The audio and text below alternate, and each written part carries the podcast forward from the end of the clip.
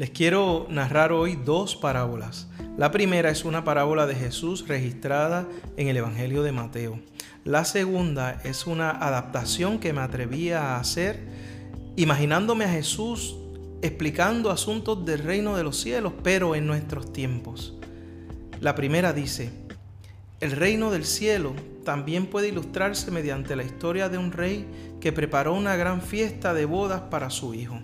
Cuando el banquete estuvo listo, el rey envió a sus sirvientes para llamar a los invitados, pero todos se negaron a asistir. Entonces envió a otros sirvientes a decirles, la fiesta está preparada, se han matado los toros y las reses engordadas y todo está listo. Vengan al banquete. Pero las personas a quienes había invitado no hicieron caso y siguieron su camino. Uno se fue a su granja y otro a su negocio. Otros agarraron a los mensajeros, los insultaron y los mataron. El rey se puso furioso y envió a su ejército para destruir a los asesinos y quemar su ciudad. Y les dijo a los sirvientes, la fiesta de bodas está lista y las personas a las que invité no son dignas de tal honor. Ahora salgan a las esquinas de las calles e inviten a todos los que vean. Entonces los sirvientes llevaron a todos los que pudieron encontrar, tanto buenos como malos, y la sala del banquete se llenó de invitados. Cuando el rey entró para recibir a los invitados, notó que había un hombre que no estaba vestido apropiadamente para una boda. Amigo, le preguntó, ¿cómo es que estás aquí sin ropa de bodas? Pero el hombre no tuvo respuesta.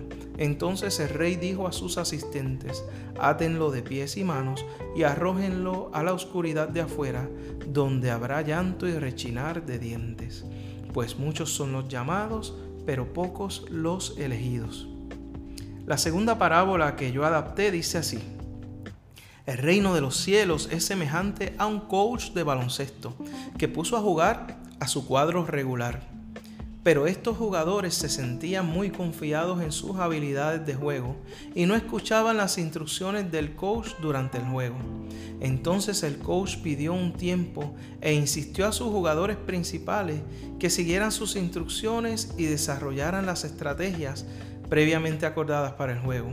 Pero una vez de regreso a la cancha, cada jugador tomaba sus propias decisiones sin escuchar al coach ni seguir el plan de juego se sentían muy confiados de sus propias habilidades y cada cual jugaba para su propio récord personal. Entonces el coach, muy molesto, volvió a pedir un tiempo fuera, sentó al cuadro regular y le dijo a todos los jugadores de reserva o el banco que entraran entonces al juego. Comenzando el juego nuevamente, el coach observó que uno de aquellos jugadores no llevaba su uniforme. Entonces lo llamó aparte y le preguntó, porque has llegado al juego sin tu uniforme? Pero el joven no le dio ninguna respuesta. Entonces el coach lo sacó del juego y no lo dejó jugar más en el equipo. Reflexionemos. La pregunta obligada, ¿tiene el coach la autoridad para tomar esas decisiones? Y la respuesta es simple, sí la tiene. Es el coach y no los jugadores quien decide quiénes entrarán al juego. Sin importar las habilidades individuales, el coach tomará decisiones que reflejen su plan de juego para el equipo. La misma pregunta aplica a la parábola que leímos de Jesús. ¿Puede aquel rey invitar a quien él quiera a su banquete de bodas? Y la respuesta es igual. Claro que puede. Ambas historias nos hablan de un asunto más profundo que un banquete o un juego de baloncesto. Lo que Jesús ha querido plantear es acerca de la invitación que Dios ha hecho a su salvación. A Jesús le parece que aquellos primeros llamados a salvación, el pueblo de Israel, se habían encerrado en su propio juego y habían tomado el juego para sí y no estaban escuchando las instrucciones de Dios. Y vuelvo a preguntar, entonces, ¿Dios puede incluir nuevos jugadores a su cuadro?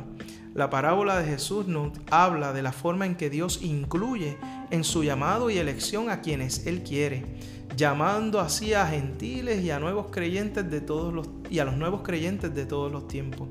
No es una decisión por favoritismos, sino que responde al plan de juego original, o sea, el plan de salvación que Dios ha trazado desde la eternidad.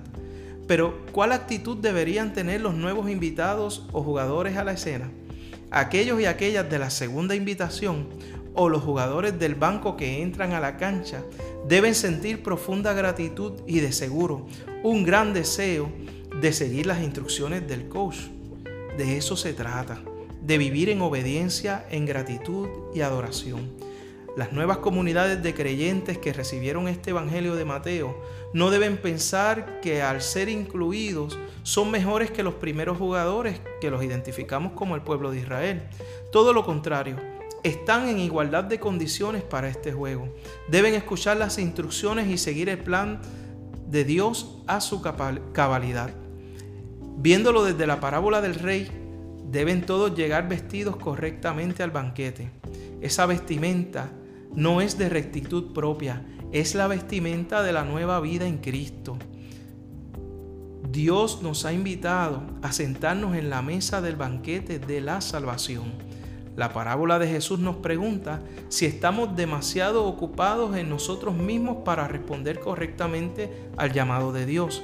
La segunda parábola que yo adapté nos pregunta si conocemos el plan de juego y jugamos escuchando al coach o estamos jugando por cuenta propia. La invitación es a que juguemos con entusiasmo, con gratitud y con escucha fiel de las instrucciones que nos da Dios y llegar siempre a la cancha con el uniforme correcto. Y ese uniforme correcto, según el apóstol Pablo, es, dado que Dios los eligió para que sean su pueblo santo y amado por Él, ustedes tienen que vestirse de tierna compasión, bondad, humildad, gentileza y paciencia. Sean comprensivos con las faltas de los demás y perdonen a todo el que los ofenda. Esas son las vestiduras de Cristo. Que así nos ayude Dios a vivir para su gloria.